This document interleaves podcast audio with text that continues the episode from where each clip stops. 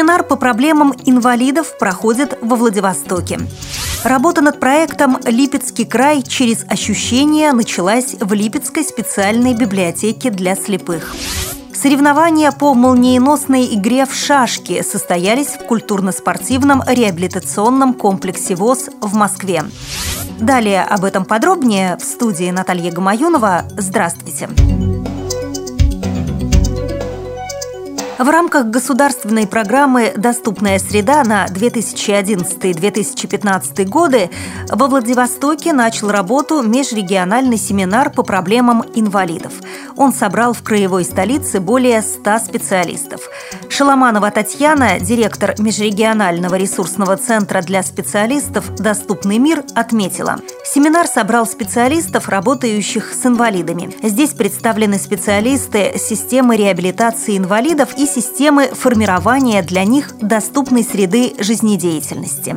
Выступая на семинаре, Лилия Лаврентьева, директор Департамента труда и социальной защиты Приморского края, сказала, «Задача наших учреждений в том, чтобы инвалиды почувствовали себя полноценными членами общества. Сегодня здесь собрались представители всех структур, всех органов, всех учреждений, кого это касается.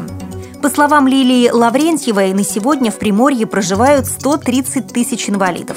Это составляет более 5% от общей численности населения края. Из них полтора процента – инвалиды-колясочники, 2,2% имеют ограничения по зрению, 1,8% являются глухими и слабослышащими. В рамках программы семинара планируются мероприятия по адаптации для инвалидов более 800 приоритетных объектов социальной инфраструктуры. Липецкая областная специальная библиотека для слепых начала работу над проектом «Липецкий край через ощущения». Проект был поддержан фондом Михаила Прохорова, который выделил 300 тысяч рублей на его реализацию. Основная задача проекта – создание материалов по краеведению, которые были бы максимально адаптированы для читателей библиотеки. Две составляющих проекта будут направлены на издательскую и информационно-досуговую деятельность.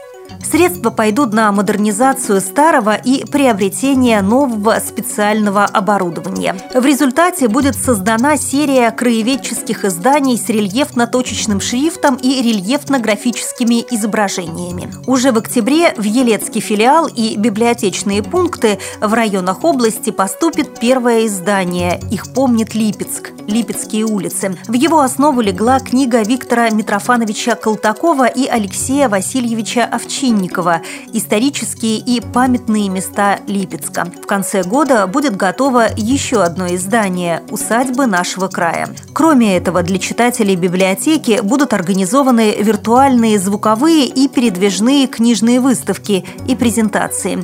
Эти мероприятия позволят читателям получить представление об уникальности природных и исторических особенностей Липецкого края и обеспечат незрячим людям равный доступ к информации по краеведению, сообщает пресс-служба Управления культуры и искусства Липецкой области. Соревнования по молниеносной игре в шашки на призы культурно-спортивного реабилитационного комплекса ВОЗ состоялись в Москве в шахматном клубе имени Сергея Крылова 10 августа. Турнир был посвящен Дню физкультурника. В нем приняли участие 16 спортсменов. Набрав одинаковое количество очков, победителями соревнований стали Александр Литвинов, Виктор Назаров и Виктор Рядовский. При подготовке выпуска использованы материалы информационных агентств и интернет-сайтов. Мы будем рады рассказать о новостях жизни незрячих и слабовидящих людей в вашем регионе. Пишите нам по адресу новости собака ру. Всего доброго и до встречи!